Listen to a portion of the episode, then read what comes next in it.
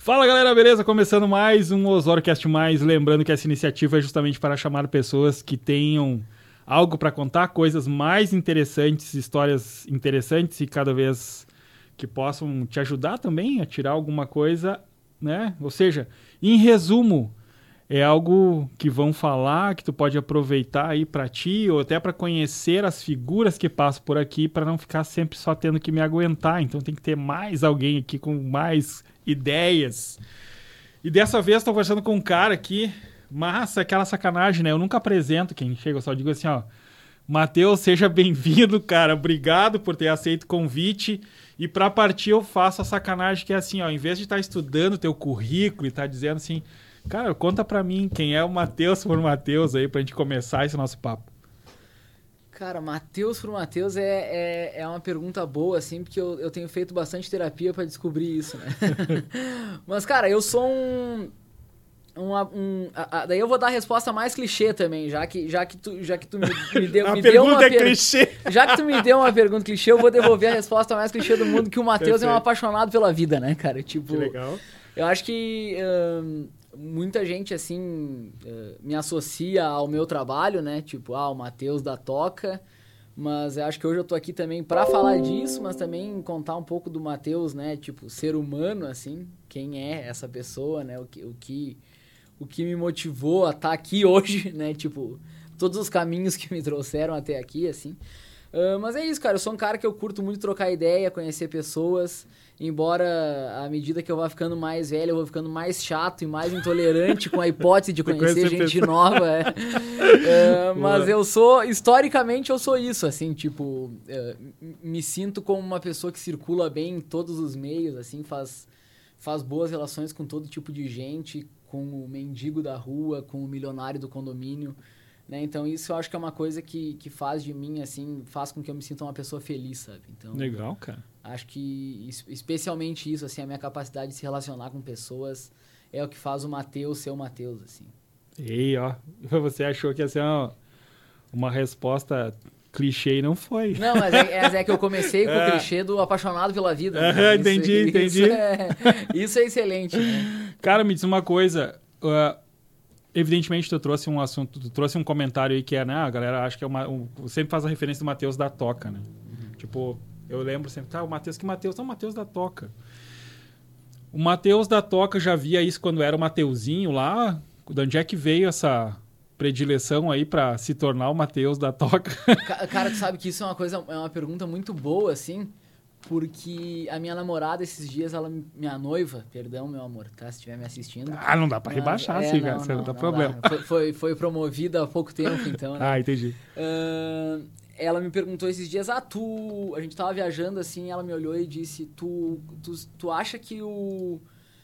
O Matheus que tu idealizava quando era criança, tipo, é o que tu eu falei, olha, eu não idealizava nenhum Matheus porque eu tava mais preocupado em ser criança, sabe? tipo, eu tava pensando, meu Deus do céu, como eu vou ser, quem eu vou ser, assim. Mas, cara, eu acho que o... É, historicamente, assim, eu sempre fui uma pessoa de uh, curiosa, assim, de, de querer saber da história dos outros e de, e de me interessar pela história das pessoas, assim. E isso sempre fez com que, sim, desde pequeno eu, eu tivesse facilidade de relação, né? Uh, o Matheus da Toca, eu acho que acabou sendo um, muito um reflexo disso, assim, né? Eu acho que é natural que, que os nossos negócios, as nossas empresas, eles, eles tenham a ver culturalmente com o que a gente é como pessoa. E aí não só eu, mas o Bruno, a Camila, os meus sócios, enfim, quem faz o negócio acontecer. Mas eu acho que sim, tem muito a ver com, com o que eu sou, né? As pessoas associam muito a minha figura, assim. Isso é uma coisa que, por um lado, é gostosa, assim, é, é legal de tu ver isso, mas por outro lado, às vezes é cansativo, né, cara? Porque tu, tu fica naquela, meu Deus, tá. E se um dia eu não quiser mais isso, sabe? Uhum. Como, como vai ser? Será que as, como as pessoas vão continuar, tipo, né? Me vão, vão me associar ao quê daí, né? Tipo, Sim, entendi. Então é, é, é meio que um conflito, assim, tu ser muito associado a um trabalho e às vezes pouco associado a uma pessoa. Mas aí no decorrer da vida, assim, e da carreira, tu vai entendendo que as pessoas elas se conectam contigo porque tu é uma pessoa legal e não porque tu tem um negócio legal. Sim, né? sim, sim. Então isso é uma coisa massa, assim. E é, é um lance que certamente faz com que que hoje eu pense e reflita muito sobre essas, essas questões de conexão assim que as pessoas têm, né? Tipo, como as pessoas se conectam e como as pessoas conseguem desenvolver novas relações e, e estender essas relações pro, pro resto das suas vidas, assim. Então, acho que o, o Mateuzinho lá, se ele pudesse antever isso, ele ficaria feliz, sabe? Tipo, em ver que hoje, beleza, eu sou uma pessoa que me relaciono bem com todo mundo, não, não me importa se o cara é vermelho, é azul, é Lula, é uhum. Bolsonaro. Eu tô me dando bem com todas essas pessoas, embora eu também tenha as minhas opiniões e os meus posicionamentos. Mas eu acho que as pessoas, elas vêm antes das suas preferências e dos seus gostos, né? E isso é uma coisa que, que eu pretendo levar, assim, pro resto da minha vida e, e tento sempre convencer todo mundo sobre isso, sabe? Tipo, cara, não importa se tu não concorda com isso do fulano, sabe? Fulano, ele tem uma história, ele é um cara legal apesar disso, sabe? Então, acho que isso é uma coisa legal, assim. Tipo, eu, eu gosto desse meu viés humano, assim, de, de pensar as coisas dessa forma, sabe? E eu acho que tem a ver, assim, com a educação que eu tive, com, com as coisas que eu aprendi, né? Tipo, com a minha mãe, com meu pai, enfim. Meu, porra, meu pai, às vezes eu venho para Santa Maria, eu saio com ele, assim... Pô, o cara, se ele fosse candidato a vereador, ele ganhava com voto. 25 mil tu votos. É, tu é né? é daqui de Santa Maria? Cara, eu uhum. sou daqui, morei por 30 anos aqui, agora, uhum. né, ano, esse ano eu me mudei em definitivo, mas desde o início da pandemia eu tô... Come, quando começou a pandemia ali, começou esse papo de home office, eu comecei a ficar 15 dias aqui, 15 dias em Passo Fundo. E agora, em março, eu me mudei em definitivo, assim. E também estou feliz com a decisão. Uhum. Amo Santa Maria mais do que qualquer coisa. É o, o lugar, assim, para mim. Mas acho que conhecer, assim, ter novas experiências em outros lugares é, é relevante também, sabe? Ainda que seja perto, mas é, é, é, é uma, é uma ruptura cultural diferente porque uh, Santa Maria, o fato de ser cidade universitária, o comportamento das pessoas sim, é, diferente sim, é, diferente do resto do dos resto, lugares. Sim. E aí, tipo, tu, sente o baque, assim. Quando tu para pra observar isso, tu sente um pouco. Mas aí eu tento voltar ao máximo que dá, assim, para ver as pessoas e, né, conseguir me sentir abraçado, né? Nessa, nessa tua composição aí, tu falou dos teus pais e tal, e, e enfim, da, da, a gente brincou aqui da história do Mateuzinho. A, a conexão com esse mundo do vídeo aí, cara, ela rolou quando isso? Teve influência de alguém? Como é que foi essa... Cara, isso é um, é um negócio louco, porque assim, eu quando eu entrei na faculdade de propaganda... Uh, hoje eu olho para trás e eu penso, cara, por que que eu fiz isso, né? Eu não, eu não lembro, assim, tem muita coisa da minha vida, sabe? Que eu olho para trás e eu penso, meu Deus, eu fiz isso e isso tudo já passou e agora eu, tipo, uhum. assim como, sei lá, o meu negócio ou as relações que eu desenvolvo, né? Tipo, meu Deus, a Toca vai fazer oito anos, sabe? E daí eu fico pensando, caralho, a gente fez isso, né? E tipo, tamo aí, sabe? Então, tipo, quando eu entrei na faculdade de propaganda, eu meio que não sei porque que eu entrei, assim, hoje olhando para trás, né? uhum. né?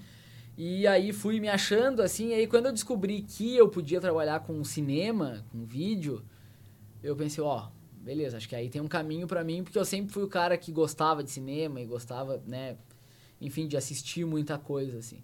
E foi aí mesmo que tipo eu tive o estalo, né? Mas eu não, eu não, não, não tenho uma lembrança do tipo, a ah, ser uma criança que gostava de cinema. Gostava uhum. como qualquer criança, sim, mas tipo, sim. Uh, eu, eu lembro que mais na minha juventude, assim, 20 e tantos anos, foi o momento que eu pensei, bah, eu gosto disso pra caralho, então uhum. vou fazer isso, sabe? É, foi nesse momento, assim, que eu tive esse, esse estalo, né? Cara, quando tu chega... Quando, hoje a gente tem essa... Hoje a gente tá num, num momento, assim, que a, tudo tá virando vídeo, né? Tudo, tudo. É, tu tem ali o, o chefe o, o chefe do Instagram dizendo que a rede não é mais para compartilhar foto, que é para compartilhar vídeo tu vem, tu vê a galera, todo mundo carregando né, praticamente devidas proporções, carregando uma, uma filmadora na mão. Isso, o quanto isso é, quanto isso é impactante para ti em termos de negócio ou em termos de concepção, assim de, ah, eu sempre acreditei que o vídeo ia mesmo chegar nesse ponto ou putz, agora todo mundo está com o celular na mão e está complicando o meu negócio, sabe? Como é que tu, como é que olhar para esse cenário?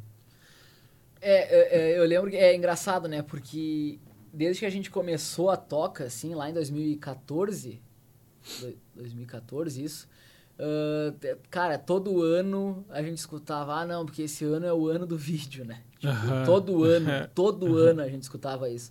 Tanto que isso virou uma piada interna nossa, tipo, não, não agora é o ano do agora vídeo. É, agora vai agora que é o ano vai ir, né? Entendi. E, e, cara, assim, eu, eu particularmente eu não acho que, que as pessoas produzir o seu próprio conteúdo é algo negativo. Uhum. Uh, pelo contrário, eu acho que isso é uma forma uh, ainda melhor das pessoas entenderem o que, que é possível ser feito em casa e o que, que precisa ser feito com uma produtora. Uhum. Então, acho que o nosso trabalho passa a ser mais valorizado ainda por conta disso, sabe?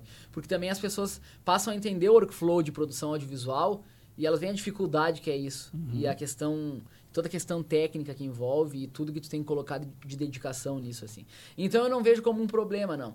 Tem muito cliente nosso, cara, que que chega com uma demanda X e tu vê que essa demanda X pode ser facilmente resolvida por ele mesmo, sabe? Uhum. Então, tipo, não tem por que a gente falar, tá, beleza, esse é o valor, faz aqui. Cara, faz aí, sabe? Deixa para nos usar para fazer outros tipos de coisas e, e, e felizmente, tipo, a, hoje, com as ferramentas uh, se apropriando da linguagem audiovisual, como Instagram, por exemplo, né, que tu, que tu mencionou, TikTok, enfim, Uhum. que, é um, que é um negócio É, absurdo. é, o que, é o que brutal, né? revolucionou, é o que empurrou o Instagram para tomar essa decisão também de. É, total, Isso é total. muito eu, óbvio. eu não sou TikToker, né? Mas, tipo, eu, eu fui obrigado a baixar pela, Uhum. pela Kat, que é minha noiva e tal. Ela falou, baixa Obrigado. isso porque eu preciso te mandar tudo que eu vejo aqui, porque eu quero compartilhar contigo. Boa. E eu, tá, beleza, vou baixar então. E eu vejo realmente que, que a galera produz umas coisas muito legais, assim, né? E eu perdi o fio da meada do que eu tava falando, mas eu- o que eu quero dizer é que hoje, tipo. Tá, lembrei. Ah, então, tipo, como existe muita produção, por outro, por outro lado, as pessoas entendem que, que o conteúdo tem que ser cada vez melhor. E é aí que elas chegam até a gente, né? Uhum. Tipo, ah, beleza, eu já bati num teto aqui de produzir internamente. Onde, o que, que eu vou fazer agora a partir disso? Então é, é legal que o cliente já venha com essa educação, assim. Cara, o que a gente tem de cliente agora que conhece de equipamento e de software. E, Ai, como é que vocês fazem? Ah, porque eu uso tal coisa. Me dá uma dica aqui pra eu melhorar os meus vídeos. Isso não significa que o cara vai deixar de me contratar ou de, sabe, de fazer material com a gente. Então, não é um conflito pra mim, sabe? Sabe que isso dá, isso dá, dá de entender o que rola uma produção. Cara, eu me lembro uma vez, um amigo chegou e falou pra mim: Olha, estamos indo fazer uma produção de um vídeo. É, o Beto. O Beto trabalhava na Fint na época. E aí surgiu a produção de um. Era um vídeo de. Tipo um manual. Um manual de uso de um caminhão em vídeo. Era um caminhão que vinha dos Estados Unidos e era montado em Caxias, ali numa. Se não me engano, acho que era a falecida Agrale que fazia a montagem do caminhão. A marca do caminhão era o International. Então, o caminhão, tu girava um botão, tinha um código, ele dava um número de um código, era, enfim, era uma parafernália. Evidentemente, como era um manual, tinha detalhe para filmar, assim, para. Nossa, cara, era muito detalhe, muita coisa. E os caras mandaram o manual de forma equivocada para a galera da produtora. Então a produtora não tinha o, o roteiro por sequência de lado. Ou seja, vamos primeiro gravar todas as cenas que ocorrem desse lado aqui do caminhão, depois nós vamos para o outro lado do motor ali para mostrar tudo. E aí o, o, o Lembro assim, não, cara, a gente vai precisar de uma mão, não sei o que, tá afim de ir lá para ver como é que funciona. Eu falei, bah, quero ir, quero, quero ver qual é que é. Na época eu estava estudando ainda, não, não, tava, não trabalhava com, com comunicação. Cara, que parafernália. Monta Fresnel, desmonta Fresnel, carrega pro outro lado, e daí vai, aí vai lá, e montou tudo e ficou vazando o cabo. Aí corre. Nossa, cara, e aí tinha esse problema de. Tá, e essa peça que tá aqui? Não, essa peça é desse lado. Beleza, vou fazer e essa aqui. Não, essa também. Aí ia gravado, aí o cara chegava, não, não, aqui a gente errou. Essa peça, esse número é do outro lado. Aí desmonta tudo, vai pro outro lado do caminhão. É, é uma realidade Nossa, massacrante. cara, e é assim, um negócio absurdo, cara. E é, é muito detalhe, é muita coisa. Aí tem a história da iluminação, daí tu tinha, ah, para iluminação, para essa parte aqui vamos usar essa, para aquela ali, nossa, daí é é uma superfície muito ref- é, reflexiva, então não dá. Sim. Re- reflexiva, tá certo? Sim, né? sim, É. reflexivo. E aí, mas então não dá pra ser, então muda, muda de novo. Ah, mas vai mudar a tonalidade. Eu falei, nossa, cara, imagina tu.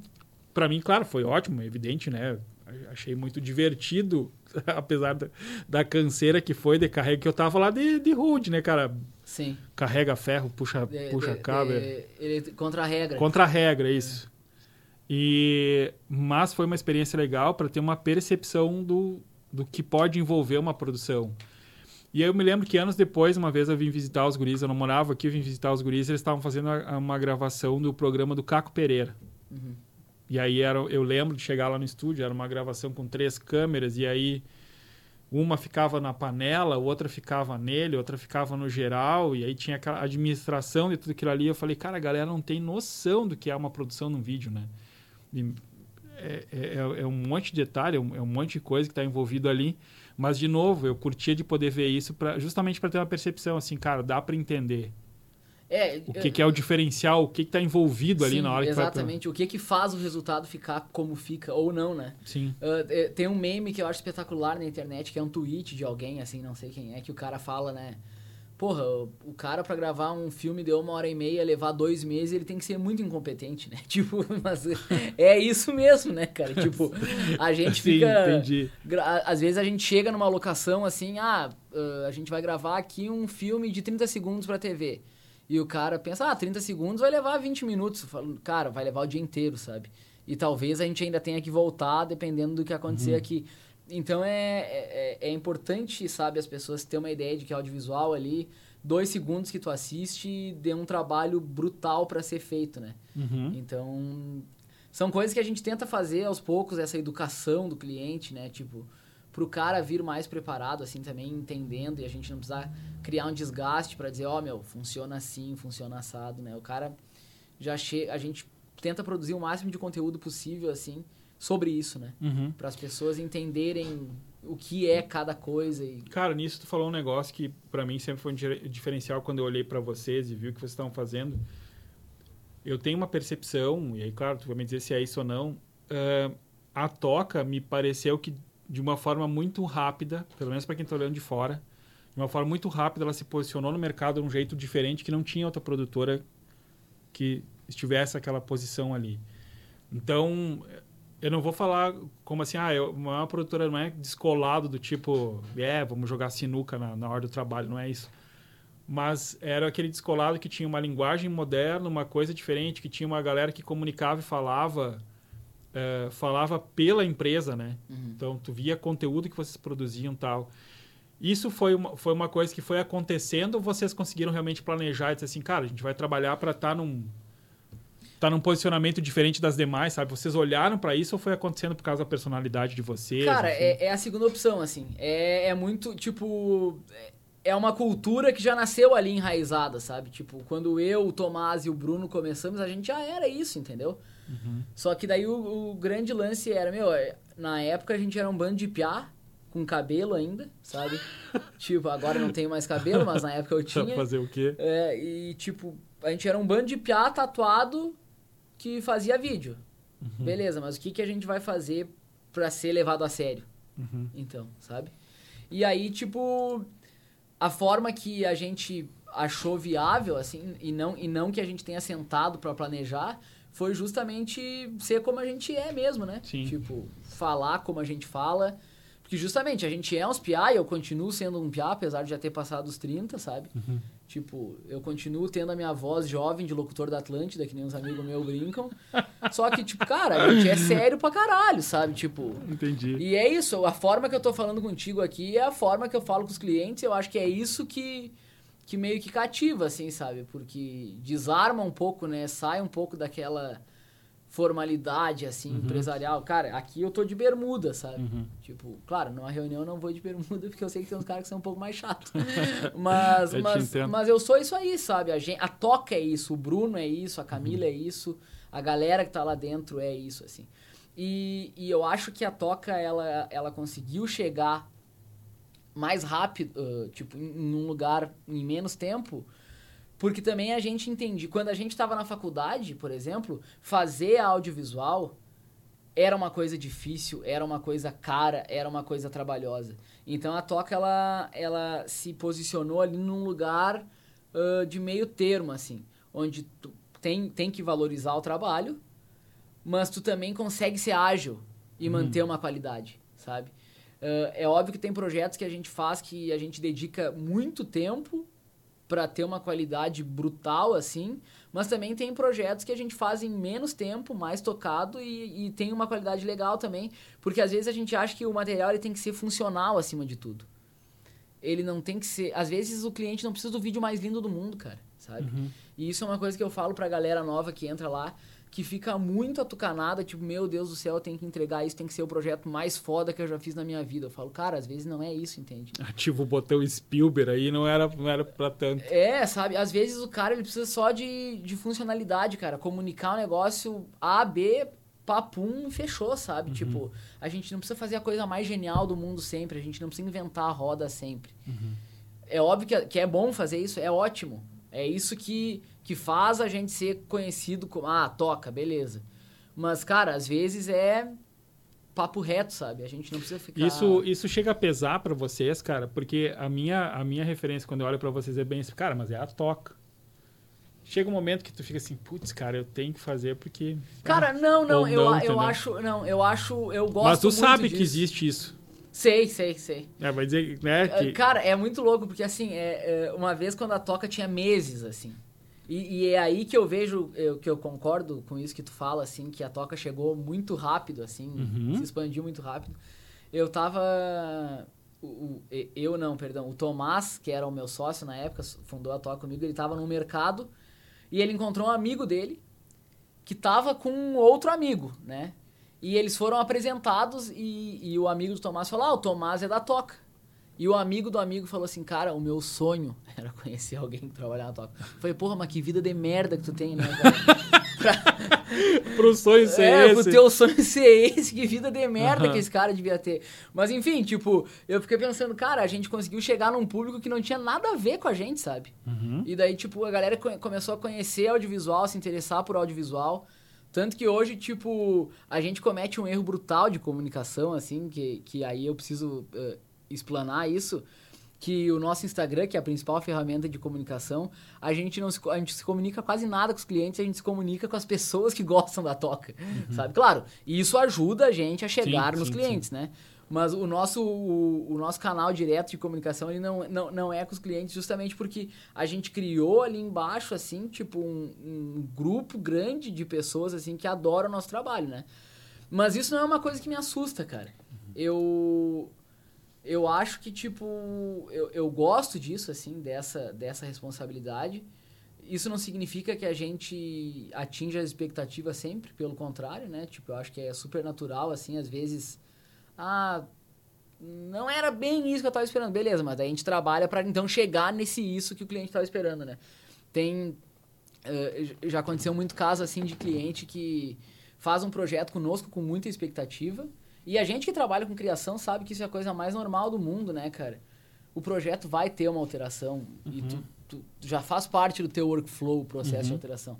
E aí o cliente ele vem com a expectativa, faz um projeto e aí ele fica muito desolado porque não ficou da forma como ele queria. E daí tu fala, cara, é só tu pedir alteração, entendeu? É a coisa mais normal do mundo. Não, não, não, existe problema nenhum nisso. Sim, sim. E a gente vai alterar e a gente vai fazer até tu te ficar satisfeito, sabe? Então, tipo, eu acho que eu gosto dessa resposta, assim, de, ah, toca, né? Fazer com a uhum. toca. Mas também tem muita gente boa aqui em Santa Maria, sabe? Isso é uma coisa que eu acho que tem mercado para uma galera aí que tá surgindo e, e a gente também sempre, sempre tenta estar tá atento a essas pessoas, sabe? A esses profissionais novos e a gente tenta trabalhar junto de alguma forma, trazer esse olhar para dentro da toca justamente porque à medida que a gente vai ficando mais velho, é passa a ser mais difícil a gente se manter constantemente atualizado. Então, a gente constrói uma equipe hoje que tem muita gente jovem, né? Uhum. Justamente para trazer essas, uh, essa geração TikTok assim para dentro uhum. da, do negócio, né? Manter essa atualização constante, acho que é importante assim hoje, né? Cara, Pizé, não, eu lembro de movimentos que vocês fizeram, eu lembro em um que, que marcou bastante, foi quando vocês começaram a mexer no escritório de vocês. Uhum. Que eu lembro quando apareceram as primeiras as imagens do projeto, eu falei, cara, que projeto foda. É, o projeto foi feito pelo Line Studio. É, é, e aí eu lembro assim, eu falei, cara, que projeto foda. Putz, ah, pá, também é a toca, sabe? é, mas, é mas, mas, é justamente isso, cara. A gente fez o projeto com o Line na época que é um escritório que a gente adora o trabalho. Eles eram nossos clientes na, na, naquela época, assim, hoje não são mais, mas a gente tem uma relação muito boa, assim, de parceria. E na época a gente fez o projeto com eles porque a gente queria justamente esse reforço de marca, sabe? Uhum. A gente trabalhou isso desde cedo, assim. Tipo, a marca toca sempre foi uma coisa que a gente quis valorizar. Tipo, falou, cara, vamos fazer um projeto foda para que as pessoas pensem, meu Deus, a toca. Uhum. Tanto que a gente tem um público, uh, um, um, público interno muito grande, né? Que é o que? Pessoas que querem trabalhar na toca. Uhum. Elas não querem trabalhar em outra produtora, elas querem trabalhar na toca. E isso pra gente é muito bom, porque daí a gente sempre consegue uh, agregar para o time essas pessoas que estão com novas ideias, que estão com a cabeça em efervescência, né? Então, tipo, pra gente sempre foi muito importante, assim, fazer esses movimentos, sabe? E se comunicar com as pessoas da forma que a gente se comunica, jovem, antenado, né? Tipo, mostrar quem a gente é, mostrar nossa cara, justamente para as pessoas saberem e se identificarem com aquilo, sabe? Uhum. Tipo, olhar, ah, o Matheus da Toca, o Bruno da Toca, a Camila da Toca. Então, tipo, eu acho que isso é uma coisa que vai continuar acontecendo sempre, assim, sabe? Enquanto a toca existir, acho que a tendência é que a gente faça isso. O que me assusta, às vezes, é associarem demais as nossas figuras dos sócios. Isso, às vezes, me assusta. Mas ser a toca, não, eu, uhum. eu acho do caralho, assim, sabe? Pois é, cara, eu lembro, assim, tem essas coisas que marcam. Eu me, eu me recordo uma vez que a gente, até a gente deu muita risada. Uma empresa pediu orçamento e aí eu falei, cara, eu conheço a galera da Toca lá, e eu te passei. E o, o briefing era maravilhoso. não sei se tu vai lembrar da situação. A referência é tipo assim: a gente quer um comercial sei, igual esse da RBS. Zafari. Zafari. Era uma coisa. É, era, é, exato. É, era, as referências assim, é só, é só os VT simples, como a gente diz assim. Só que a gente queria botar uma mãe correndo na praia, que não sei o quê. Eu falei, cara, esse maluco não tem a mínima ideia do que ele tá pedindo, vai ser um negócio e eu lembro que eu passei para ti e falei, cara, eu vou te incomodar com esse orçamento. Sim. Que eu tenho a percepção que se alguém for fazer vai ter que ser vocês. Mas assim, eu duvido muito que o cara tenha a real de quanto custa uma produção dessa tal. E uh, eu lembro quando a gente repassou lá o orçamento, o cara assim, não, não, não, tu não entendeu. Não era para vir com a planilha junto. Eu falei, não, mas não tem planilha. Isso é produção, cara. Tu imagina, tu tá levando uma galera pra praia, gravar cena num AP, na praia. No... É, com uma equipe de 25 pessoas, né, cara? É, isso, isso é, é, é comum, assim, né? Uh, cara, a, de, a demanda que, na verdade, a gente mais recebe, e, e aí a gente já começa a educação do cliente, é assim, o cliente chega, ele não sabe o que ele quer fazer, mas uhum. ele sabe que ele quer fazer um vídeo. Eu quero fazer um vídeo, quanto custa? Cara, pode custar mil reais, como pode custar milhões, entende? Tipo, Sim. eu preciso entender o que que tu, né, o que exatamente. E aí que o, uh, o nosso trabalho de criação já começa antes da gente ter o negócio fechado, né? O que é um, um problema eventualmente, porque daí a gente tem que entrar na mente do cliente e dizer para ele o que, que ele quer fazer, porque ele ainda não sabe. Uhum. Ele sabe o que ele quer fazer, mas ele não sabe o que. Então, tipo, Aí a gente já começa o processo educativo de dizer, ó, oh, meu, isso aqui custa dinheiro, sabe? Tipo, ó, o nosso orçamento ele funciona assim, é as nossas horas de trabalho, mais todos os custos que estão envolvidos. Por isso que o projeto desse cara aí que tu falou deu, sei lá, 40 mil na época. Não, nem foi tanto, foi 20, 20 e tanto.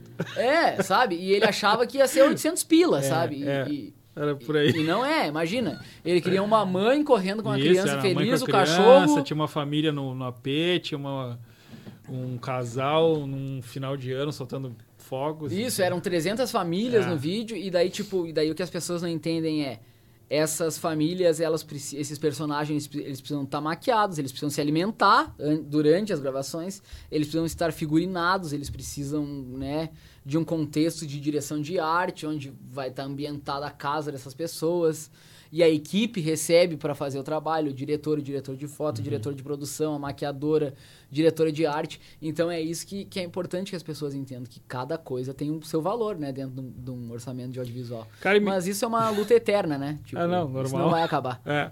E me diz uma coisa, nesse, nesse fluxo todo de produção e tal, qual era a tua função no início entendeu? O que que cai para ti? Tu é o cara que edita, tu é o cara que escreve, tu é o cara que dirige, como é que é a Cara, no, no, início da toca, como era eu e o Tomás, uh, unicamente, assim. Uh, o Tomás, o Tomás, tipo, ele era o cara da técnica, uhum. né? Tudo que envolvia software e questões técnicas era com ele. E eu sempre odiei essas coisas. Sempre gostei muito de cinema, gostei sempre de dar muito a visão criativa da coisa. E então, naquela ocasião, o Tomás assumia as questões técnicas, tipo direção, direção de foto, montagem, finalização, e eu assumia as questões mais, tipo, direção, direção de produção, uhum. né, e todas essas coisas. E daí a gente somava a equipe conforme a gente fosse demandando. Aí depois veio o Bruno, que acabou dividindo essas funções técnicas com o Tomás, e eu continuei nisso. Uhum. Só que o, o grande problema disso é que quando tu é o dono do negócio, um dos donos do negócio, tu acaba tendo preocupações que dirigir um filme acaba te desgastando bastante, assim. Entendi. Então eu. E eu sempre fui muito atucanado, assim, desde a época da faculdade. Eu lembro que a gente rodava uns curtas onde eu era o diretor e eu tava pensando assim, porra, beleza, eu vou dirigir, mas que horas que a van vem buscar pra gente ir para tal lugar? Uhum. E isso não é uma preocupação que o diretor tem que ter. Né? Isso é uma preocupação de produtor, assim. E aí eu falei, cara, eu não quero mais dirigir, eu quero só produzir. E aí a gente chamou o Fabrício Coulterman para dirigir na, dentro da toca, assim. Uhum. E eu passei a só produzir. Hoje eu nem produzo mais, felizmente. Tipo, eu, eu não, não tenho mais ritmo de set. E também não quero ter, assim, porque é um, uhum. é um processo realmente muito desgastante. Então, tipo, a equipe é, tem que se dedicar muito, assim, para fazer a coisa acontecer. Hoje, tipo, a gente identificou na toca que a coisa que eu faço melhor, apesar de conseguir me dividir antigamente em outras funções, a que eu faço melhor é atender pessoas, né? Uhum. E relacionar com os clientes. Então a gente definiu que eu fosse que eu ficasse só nisso, única e exclusivamente. E eu acho que isso foi um movimento muito importante pra gente, assim. Porque a gente conseguiu uh, resultados que a gente não tinha conseguido antes quando eu estava dividindo a produção com a administração e com atendimento, sabe? Entendi. Então, hoje, assim, a Toca ela é uma empresa mais sólida muito por conta desse movimento também. O Busy você está rolando o teu produto final, ele está indo mais para o digital, está indo para a TV, como é que está sendo isso Cara, a grande tá maioria é digital. Não, não, não. Digital. Digital, 90%. 90%, Oxe. é.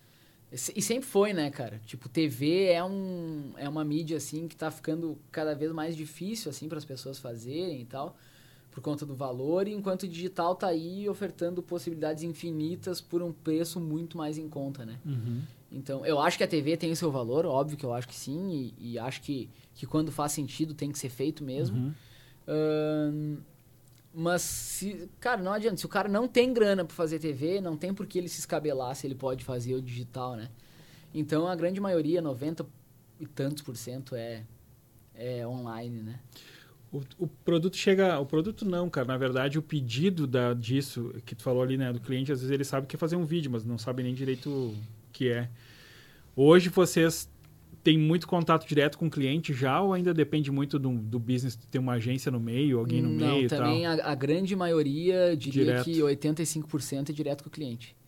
O, o que é uma vantagem ainda é que a gente se relacione bem, muito bem, aliás, com uhum. todas as agências que a gente não, trabalha. A agência é uma merda, velho. Uh, não, cara, eu não acho que é uma merda. Eu, é, eu acho que... É, eu, mais um, é mais um pra atrapalhar no meio do caminho. Eu né? acho que é, eu acho que a agência acaba sendo melhor quando ela entende o nosso processo também, sabe? Ah, Mas... Ah, sim, sim, sim. Não, toda zoeira aqui, não, não, claro, certeza, claro. Né? É que eu poderia entrar na zoeira e me enforcar com a, é, sim, sim, com a, com a corda da liberdade, né? Mas, mas eu acho que as agências elas ajudam muito, assim, porque, enfim, né? Acaba fazendo com que a gente chegue em clientes que talvez a gente não chegaria se fosse Entendi. eu ir lá.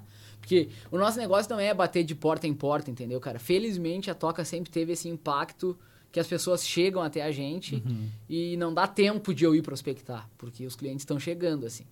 Então, uh, é óbvio que eu prefiro trabalhar direto com o cliente por conta dessa relação direta, né? Sem uhum. um intermediário no meio, né?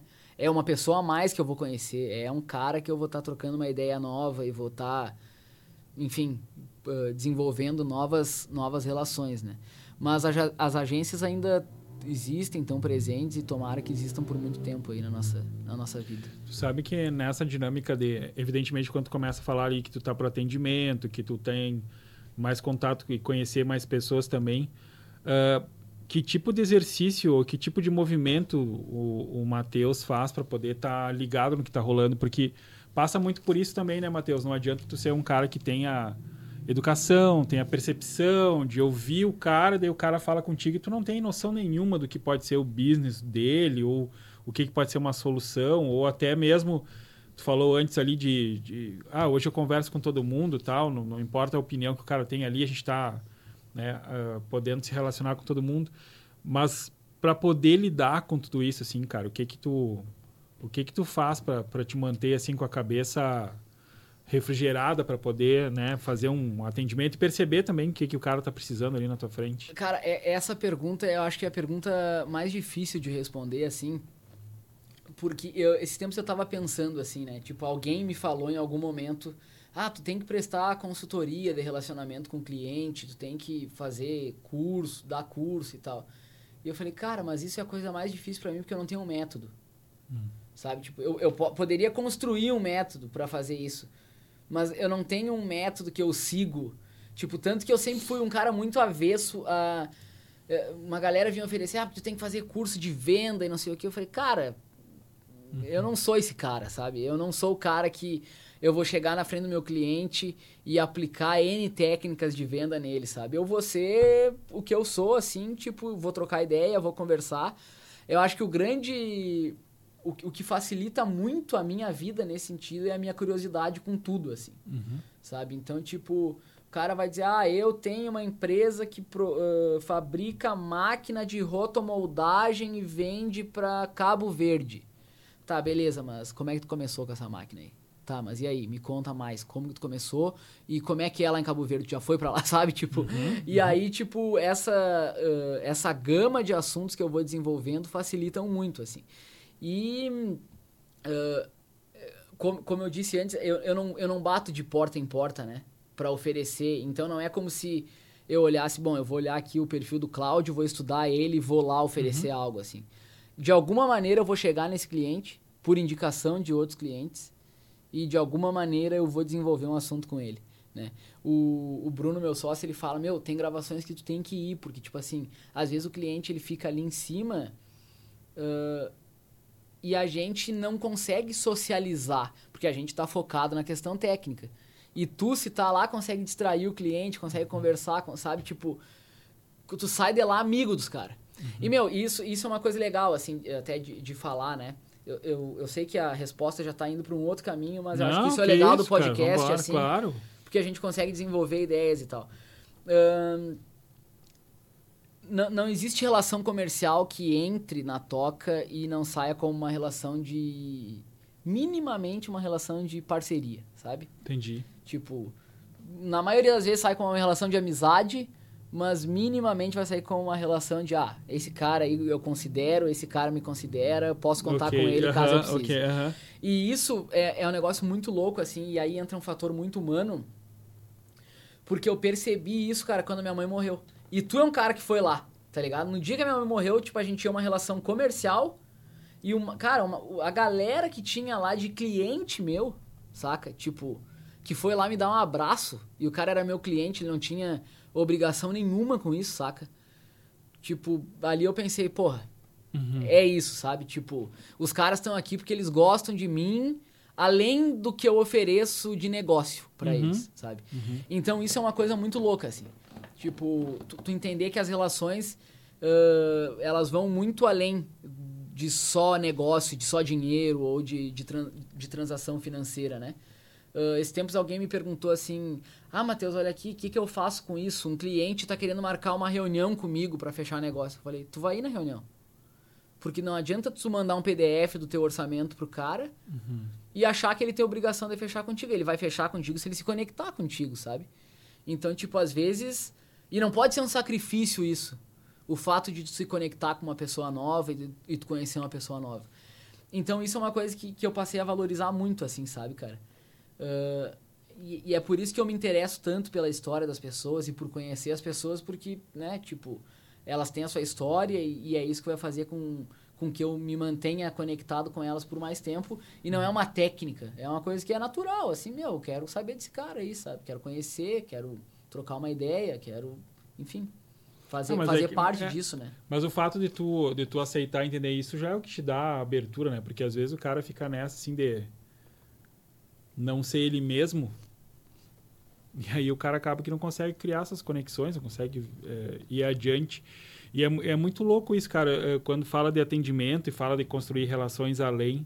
Porque se a gente for parar pensar, assim, tu tá envolvido com a ponta lá do negócio do cara, né? Como que ele vai comunicar, como que ele vai falar com a clientela dele e tal. Então, de qualquer forma, o ideal seria que não fosse só uma simples e mera relação superficial. Tem que entender um pouco mais. Agora, quanto tem isso aí de poder ouvir o cara, ir além e ele perceber que tu tá valorizando a história dele faz toda a diferença. né? Infelizmente, cara, isso que tu falou do curso de venda é, é uma das coisas que me incomoda um pouco o movimento hoje, né? Eu vejo, não criticando a agência em si, até porque tem muito maluco ali que está criando agência porque ele fez um curso de venda que disseram para ele que ele tinha que criar uma agência para vender. A entrega ele vê depois. Ele... Nossa, isso é. Eu falei, cara, os caras estão tirando o fator humano, tá ficando do outro lado Em nome do resultado. hum, total. É. E eu acho que. Essa coisa de foguete não dá e ré. Não é o fim, é o meio, né, cara? Aham. É, é isso, assim, tipo. Eu acho que, que a gente tem que entender que, tipo, o resultado econômico que tu tem é só um reflexo mínimo de todas as outras conexões que tu fez, assim, com as pessoas, sabe? E eu não tô dizendo que dinheiro não é importante. Óbvio que é importante. uhum. Eu quero ganhar Sim, cada dia mais ganhar, dinheiro, sabe? Tipo. Mas, mas eu acho que a forma como tu chega nesse resultado é, faz a diferença, sabe? Uhum. Tipo, o- o- assim, eu acho que isso é é, é determinante para tu olhar para trás e pensar, bah, meu, não é, não foi só um valor X que entrou aqui, sabe? Essa pessoa ficou, sabe? Tá aí até hoje. Não é minha cliente, mas é minha amiga, sabe? E isso é uma coisa muito massa, assim. Tipo, tanto que eu lembro que alguém, esses dias alguém me perguntou isso, assim, que eu falei que eu, que eu tinha que organizar o meu aniversário, que é agora em janeiro. E eu falei, ah, quero convidar X pessoas. Porra, mas quem é que tem tanto amigo assim? Eu falei, cara, eu tenho, tá ligado? Ah, boa. Eu gosto de muita gente, Aham. sabe? Então, tipo, eu, eu- eu- isso pra mim é, é importante, assim, né? Tu, tu ter pessoas, assim, na, na tua volta, né? Cara, essa, essa questão de conexão, agora falando muito entre pessoas e ter conexão e tudo mais, eu lembro que teve uma época que tu estava compartilhando no teu, no teu, na tua rede a transformação física ali, tava, Sim. né? Segue aquele cara lá ainda se, se movimentando, indo pra academia, coisa e tal? Sim, sigo. Ah, inclusive, é, é- é engraçado falar isso hoje, porque essa semana ah, eu, eu postei um vídeo de novo de, de treino e, e academia e coisa, e, e alguém que me começou a me seguir depois daquela Uhum. época veio falar, bah, eu não conhecia essa tua faceta aí. Daí eu falei, ixi, tu não viu Tu antes, não viu né? antes, Tu não aham. viu antes. Ah, eu postava muito sobre isso, né? E, Uhum. e é uma coisa que, que me é cara ainda, ainda gosto muito disso e sigo nesse lifestyle. Ah, principalmente do- quando começou a pandemia ali, obviamente eu dei uma relaxada proposital na ocasião, porque eu pensei, cara, isso não é importante, tão importante agora, sabe? Vamos Uhum. deixar essa poeira baixar. Só que daí somou-se a isso o fato de que eu estava em processo de mudança de cidade, longe da família, longe dos amigos. E quando, à medida que eu fui ficando mais relaxado em relação a isso, tipo, eu ia treinar, eu tava em dieta, mas uma dieta tosca, ou coisas do tipo, eu, eu me vi em depressão, assim. Uhum. E aí eu falei, cara, eu sou uma pessoa melhor focado, fazendo o negócio, levando a sério, comendo direito. E, tipo, isso é determinante pra mim, assim. E aí eu entendi que sou um ser humano melhor fazendo isso, sabe? Ah, entendi. Então, continuo sendo essa pessoa, ainda que agora um pouco mais low profile, assim. Aham. Porque eu sei que também a galera não curte muito e eu também... Eu tô low profile meio que em tudo na minha vida, assim, sabe? Eu, claro, eu ainda uso as redes sociais, mas bem menos do que eu já usei em outros tempos, assim. Porque agora eu tô mais aproveitando meus bichos, minha namorada, sabe? Tipo, tô querendo viver minha vida, assim, de uma outra forma. Não, não condeno quem, quem, quem usa muito, mas, tipo, não sou mais esse cara, assim. Entendi. Ahn, E também existe, existe uma diferença muito grande entre o cara que usa rede social sendo solteiro e o cara que usa rede social, né? Acompanhado. Tipo, é, sabe? Tipo, existe ali uma carência, uma, uma coisa assim que hoje em dia não é mais necessária, assim, sabe? Tô completamente pleno, assim, então... Claro, é. Mas, mas, mas, acho que a galera tem mais é que usar mesmo. Redes sociais são massa pra caralho, assim. Acho que a galera tem que usar de forma saudável e Cara, tu falou aí de estar tá curtindo. O que que tu faz no teu dia a dia? Como é que é o dia a dia do Matheus? Conte para nós, cara. Cara, assim, eu, eu vou dizer que... Não, é... Eu não sei se eu posso te perguntar por que que tu mudou para Passo Fundo. Cara, pô, claro, claro. Assim, eu mudei para Passo Fundo por dois fatores, né? O primeiro e acima de qualquer coisa, o fator afetivo, assim. Tipo, eu e a Kátia, a gente tinha uma história que ela lá e eu aqui. E quando a gente resolveu ficar junto, a gente já meio que vislumbrou essa possibilidade, ah, alguém vai ter que se uhum. mudar, e fui uhum. eu, porque ela tem loja física, então fica muito mais difícil ela uh, deslocar para cá. E, obviamente, uh, que pesa também o fator negócio, né? Porque Passo Fundo, a, a região ali do Planalto Médio é uma região muito Sim. próspera, economicamente falando, né? Então a gente já tem clientes lá que são alguns, alguns clientes legais, assim. E estando lá, a gente consegue também chegar em outras regiões, tipo Chapecó, Uhum. Que também a gente tem atendido alguns clientes, assim. Então são esses dois fatores, mas a, obviamente acima de tudo o afetivo, né? Mas o meu dia, cara, hoje eu, eu trabalho em home office, né? Tipo, eu a Toca só tem sede física aqui, lá em Passo Fundo é só eu. E quando a gente tem demandas lá, a gente desloca a equipe daqui. E. Assim, a minha vida, cara, são os meus bichos sabe? Eu tenho dois cachorros e um gato e isso também pesa muito hoje para mim porque eu era uma pessoa completamente avessa a, animais, assim. Muito por conta de trauma de infância, porque eu adorava bicho quando era criança uhum. e sempre tive relações traumáticas, porque morriam, roubavam, Entendi, iam, sabe, explodiam, sei lá. E aí eu meio que desenvolvi um trauma, uma, uma defesa, tipo, não, não gosto disso. Uhum. E aí quando eu quebrei isso, assim, e, e, e, e passei a, a conviver de novo cara, passou a ser minha prioridade número um, assim. Então eu trabalho até as 5 e meia da tarde. 5 e meia da tarde eu pego meus bichos, vou pro parque que tem em Passo Fundo e a gente fica lá algumas horas, assim, para eles se divertir. E eu, tenho, eu cometo um defeito que eu humanizo demais os animais, né? E, porque eu já descobri que o cachorro ele é muito mais feliz quando ele entende que ele é um cachorro e não quando ele acha que é uma pessoa. Não é o que acontece lá em casa, assim, tipo... Agora, eu, eu vim pra cá, trouxe os dois cachorros e e um de e sempre vinha um e o outro ficava lá uhum. uh, para ficar com a Kat. E e a gente humaniza tanto que a gente falou, não, vamos levar os dois, mas vamos conversar com ele antes para ver o que, que ele acha disso daí.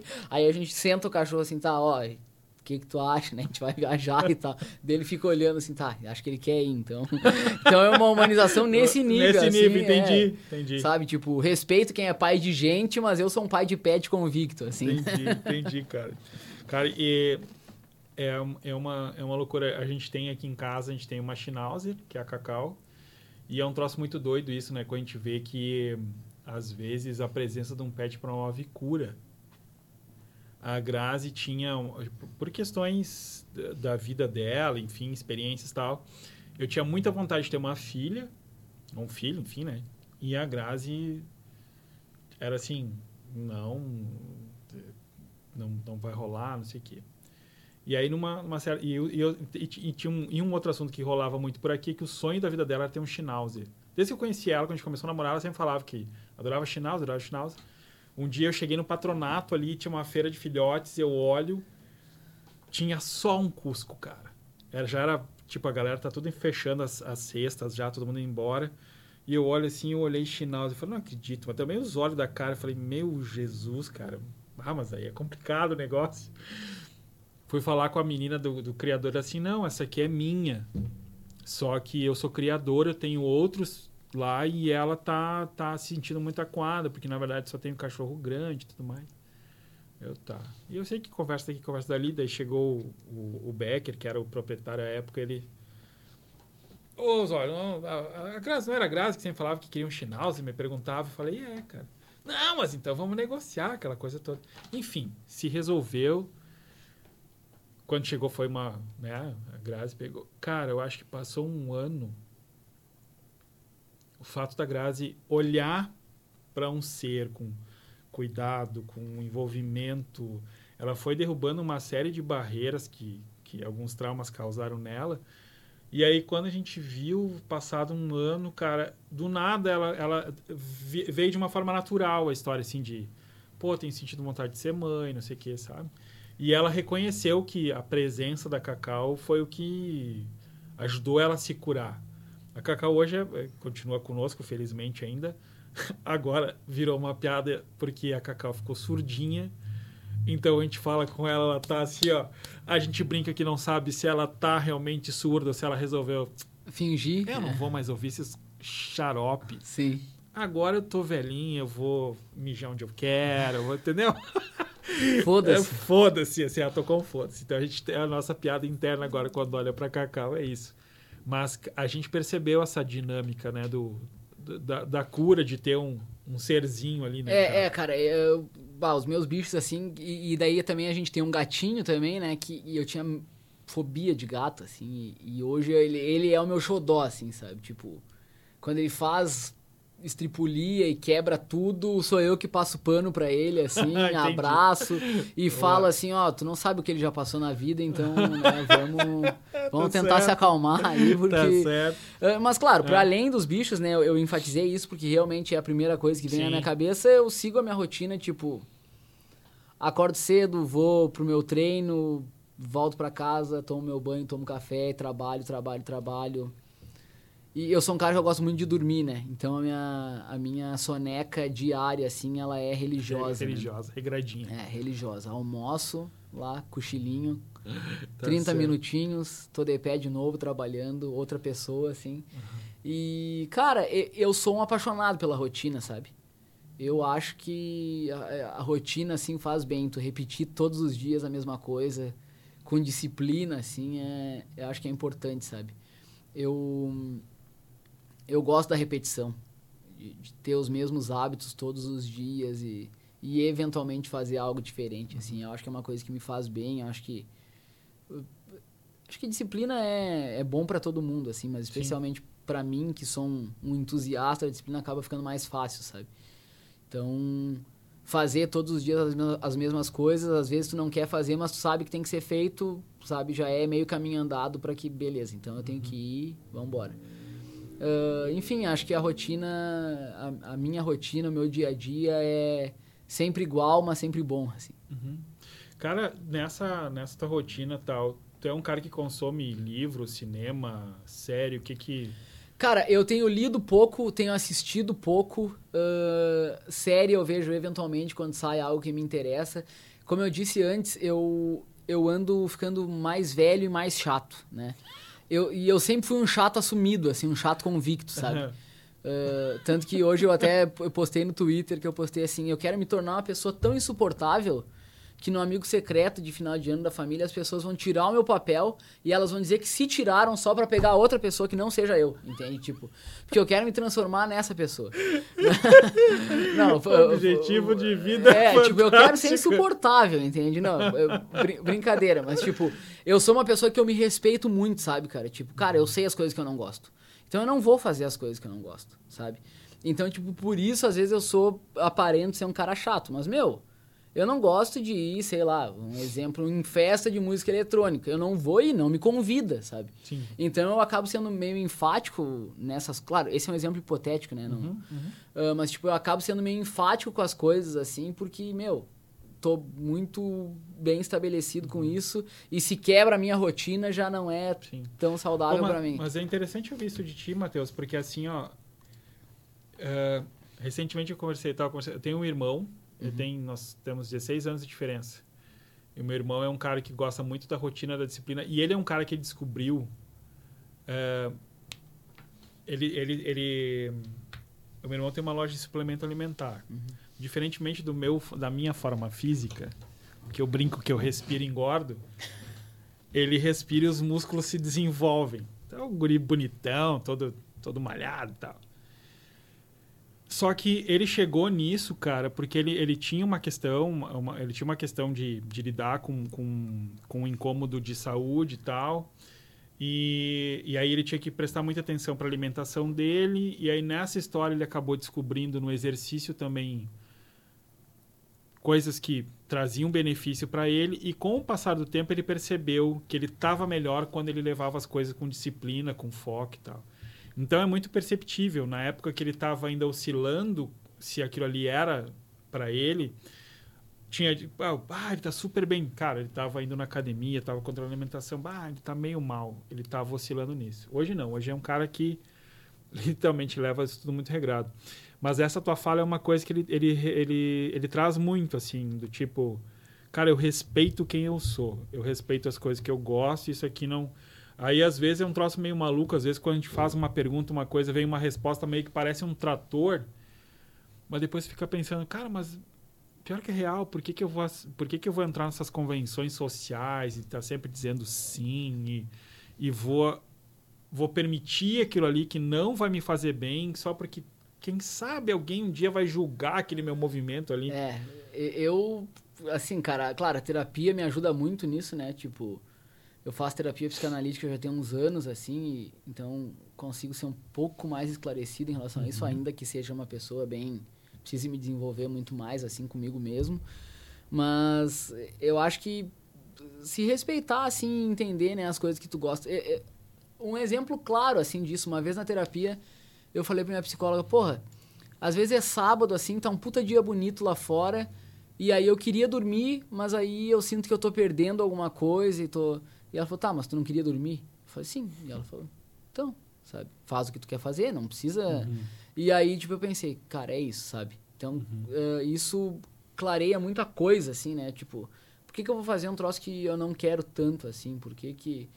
Uh, mas aí, uh, continuando, né, a resposta da tua pergunta anterior, por eu estar muito chato, eu tenho consumido poucas coisas. Uhum. Uh, até porque também essa rotina de trabalho, animais, namorada, treino, né? Tipo, eu acabo não conseguindo uh, dedicar. É óbvio, não conseguindo é uma desculpa esfarrapada, porque se eu quisesse uhum. tirar ali meia uhum. hora por dia, eu conseguiria fazer, né? Mas, enfim, tenho consumido muito, muito pouca coisa. E também as coisas uh, não têm me cativado tanto, assim, sabe? Eu, e, e eu, eu tenho um defeito muito grande que eu sou a pessoa que eu não gosto de conhecer coisa nova também. Então, tipo, série, eu assisto sempre as mesmas. Tipo, esses dias eu tava lendo Lost, sabe? Tipo. vamos revisitar. É, é, uma série de 2004 e não, ó, falei pra Kátia, tu tem que assistir Lost, vamos assistir tá. Lost porque é a melhor série do mundo. Tá sabe? garantido que é legal, então. É, então, tipo, a gente não precisa se decepcionar, se frustrar, assim. Uh, e aí, tipo, daí ela falou: tá, beleza, eu assisto contigo, mas aí tu tem que assistir as 25 temporadas de Grey's Anatomy comigo. Eu falei: beleza. Daí o que, que eu fiz? Eu parei na quinta temporada de Lost para não precisar terminar, para não precisar começar a Grey's Anatomy, sabe? Então, tipo, são artimanhas que a gente vai, vai jogando assim para conseguir sobreviver, né? Uhum. Uh, então, e também a literatura, eu, eu tenho fases, né? Tipo, eu tenho fases que eu tô lendo muito sobre budismo por ser uhum. a minha religião, assim. E tem fases que eu tô lendo sobre suspense, sobre terror, sabe? Coisas completamente... Então depende muito da minha vibe, assim. Mas faz meses que eu não tenho lido nada que me marque, assim. Eu acho que... Às vezes eu tenho me incomodado um pouco com as fórmulas das coisas. Tanto uhum. de, de, todas as coisas uh, culturais, assim, de conhecimento, de entretenimento fórmula de livro, fórmula de série, fórmula de filme, né? Uhum. Uh, então isso tem me afastado um pouco, mas eu quando eu quero eu vou assisto assim. Geralmente gosto de assistir sozinho também, porque consigo tenho o meu jeito de assistir as coisas, sabe? E de ler as coisas e enfim. É, acho que é importante, mas o chato que eu tenho sido não tem deixado eu eu fazer da é, forma como eu acho que deveria ser. É um cara seletivo, não é chato. Cara. Demais, demais. cara, tu falou um negócio interessante aí. Como é que tu chegou no budismo e há quanto tempo isso... Cara, foi... Tu chegou, chegou em ti? Como é que foi essa... Não, eu cheguei. Acho que eu cheguei porque foi quando... Uh, logo depois que a minha mãe morreu, assim... Uh, que tu começa a viver aquele luto e tu não entende as coisas que estão acontecendo contigo, né? Eu, aí, meses depois, descobri que eu estava em depressão uhum. e por conta dessa, dessa perda, assim. E aí que eu comecei a fazer terapia e entendi naquele momento que eu precisava buscar alguma coisa, assim. E eu sempre fui cristão, assim, não, não ia à igreja, mas sempre tive crenças, né? Tipo, acreditava em Deus e rezava e tal. E aí eu comecei a ler, assim, tipo, so, com, comprei alguns livros, assim, manuaisões bem básicos mesmo. E comecei a ler, comecei a me interessar, tipo, co começou a fazer sentido aquilo para mim, assim. E aí depois comecei a frequentar o templo em Três Coroas, e aí o negócio já foi... Ah, legal. Então é uma coisa que uh, tento praticar o máximo possível, embora seja difícil, assim. Acho que o que a gente aprende ali são coisas eh, de pessoas bem mais iluminadas do que eu, assim.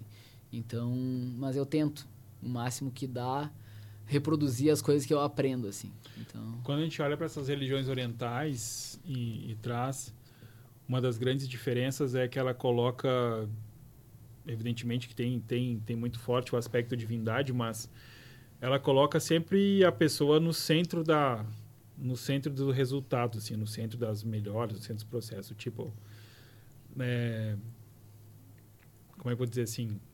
Não é aquele Deus cristão punitivo que está ali presente, não. exatamente. A, a culpa ele dá, é, ela é a culpa da, de coisas que tu não tem nem ideia não vem para para conversa, Sim. mas tu traz muito para um, para uma questão assim de, ok, é, né, desenvolve gratidão sobre isso, analisa, tira dali algo para ti e vamos, e vamos colocar em, em andamento.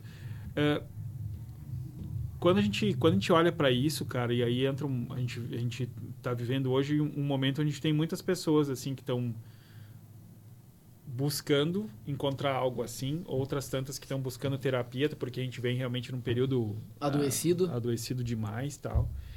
Um,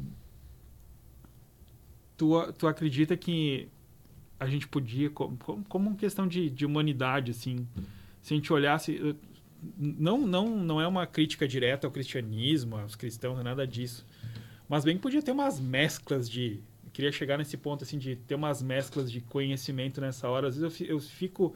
Eu tenho a impressão que o que falta para nós aqui no Ocidente era conhecer mais o que o Oriente pode nos dar quanto a conhecimento pessoal e, e olhar para si. Uh, eu poderia meio te direcionar, concordar com isso ou não? É algo que tu vê dessa forma também ou não? Cara, eu, eu acho que é, é importante que as pessoas tenham suas próprias crenças e as suas, suas próprias filosofias, assim, de vida, né, de, em relação a isso.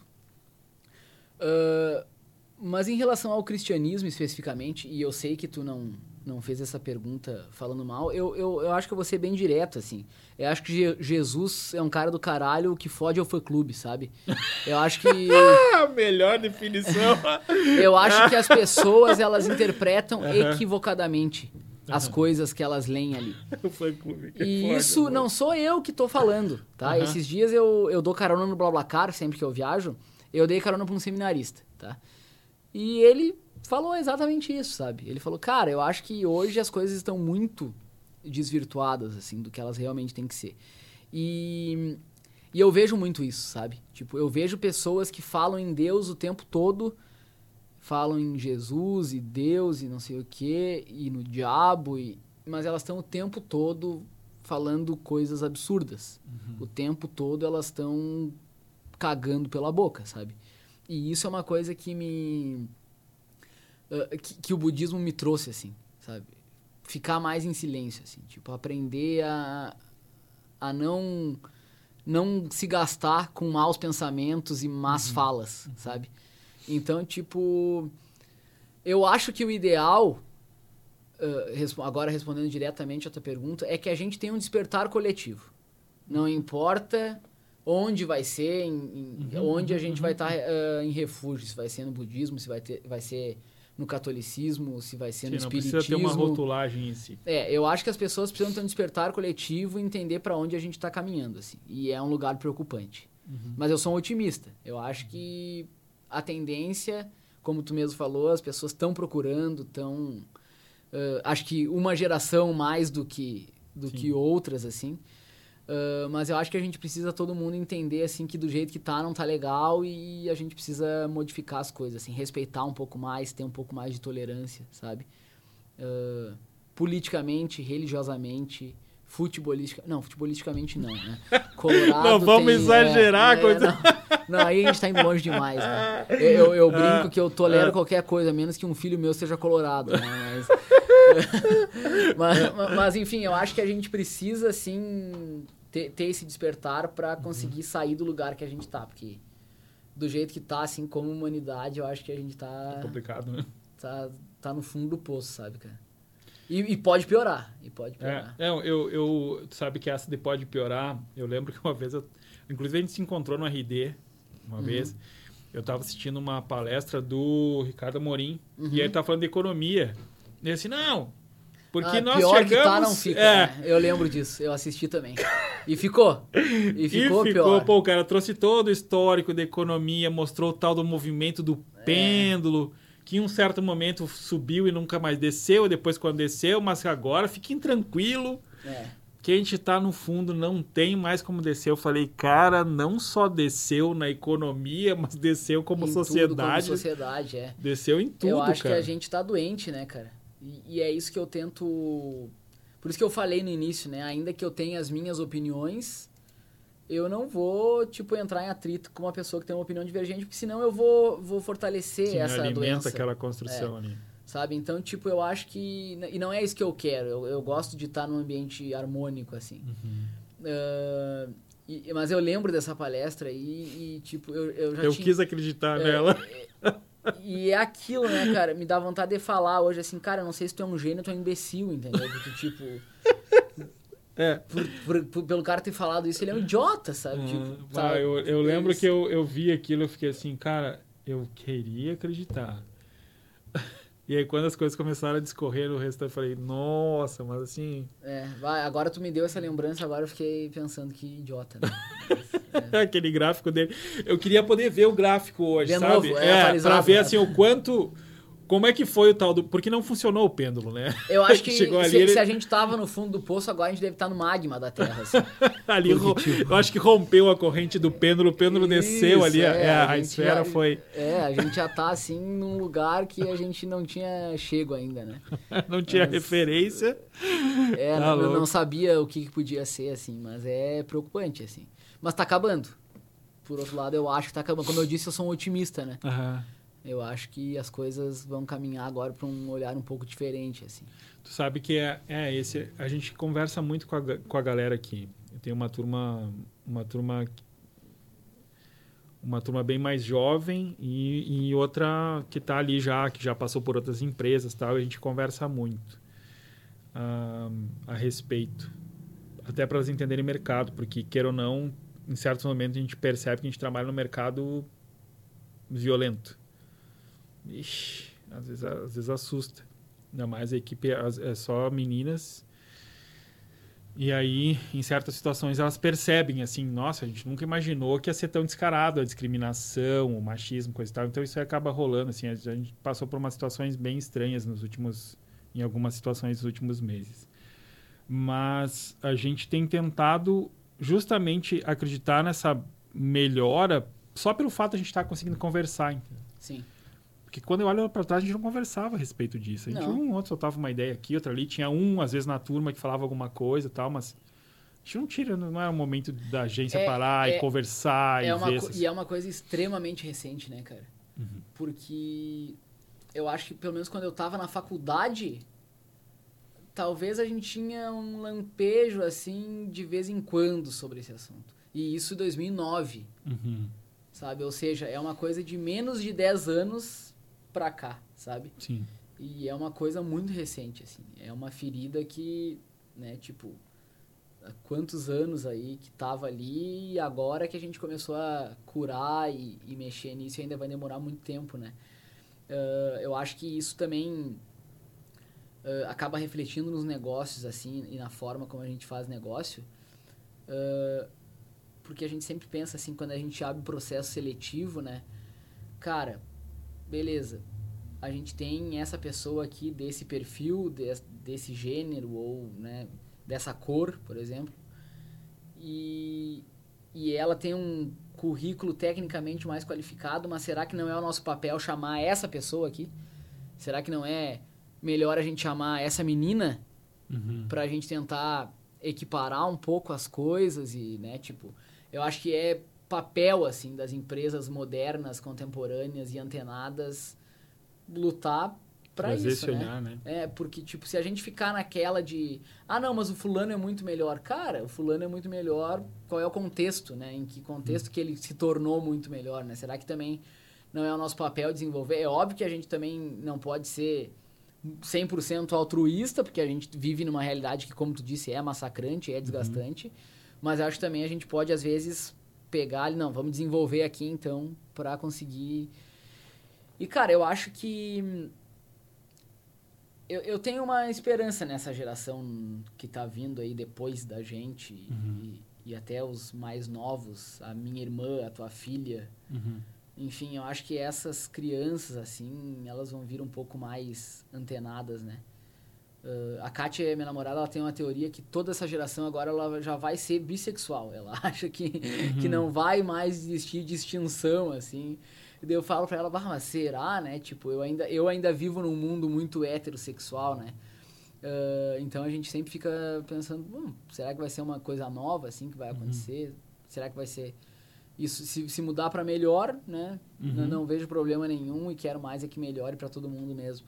Mas, ah, claro, é uma, é, uma, é um, uma visão muito simplista de algo muito grande, assim. É óbvio que ela fala também muito em tom de, Sim. de zoação, né? Mas, tipo, ah, é uma coisa que eu acho que essa geração, ela tá muito mais aberta, não, não só pra questão de sexualidade, mas, tipo, aberta para todas as outras coisas, assim, Não, até, até as que... coisas, é, até as coisas que querem pra si também, né? É, Porque a gente trouxe uma discussão muito recente que é o que as empresas não sabem lidar com isso hoje, que é o cara que diz assim, não, mas eu não quero salário mais alto.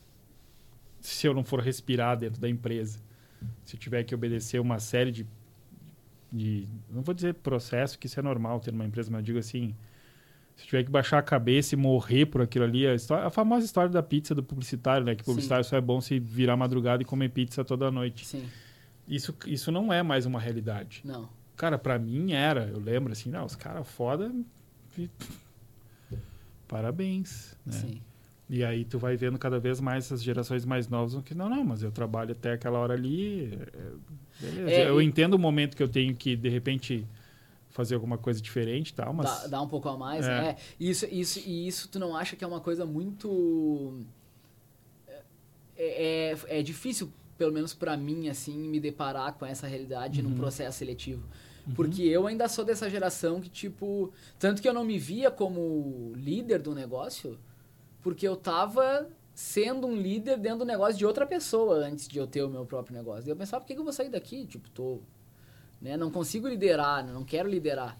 Não, não, mas talvez recaiu sobre mim essa responsabilidade de liderar um outro time, do, o meu time, né?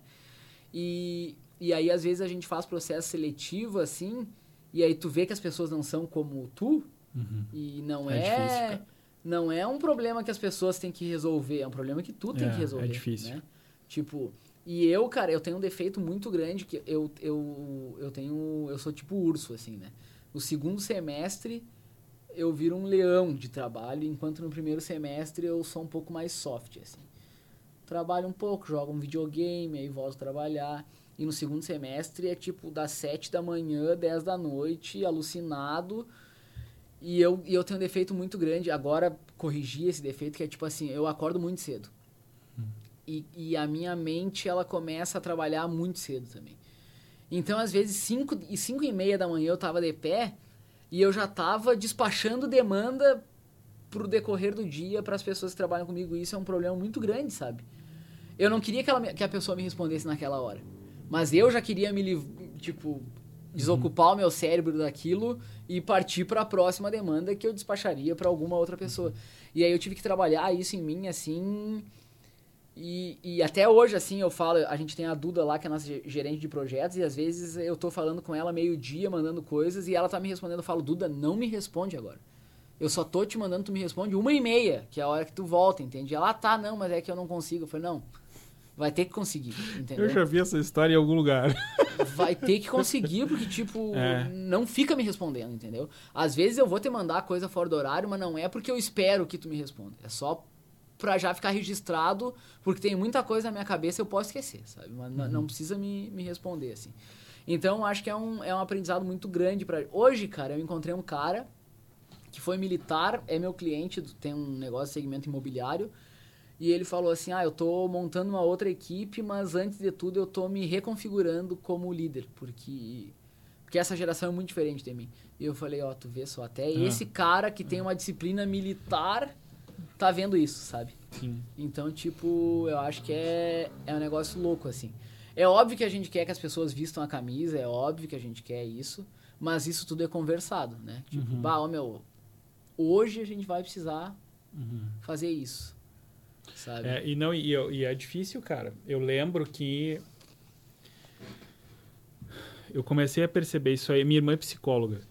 E aí um dia eu, eu levei isso para uma conversa com ela, porque a gente estava tendo uma questão. Foi um período onde a gente teve uma.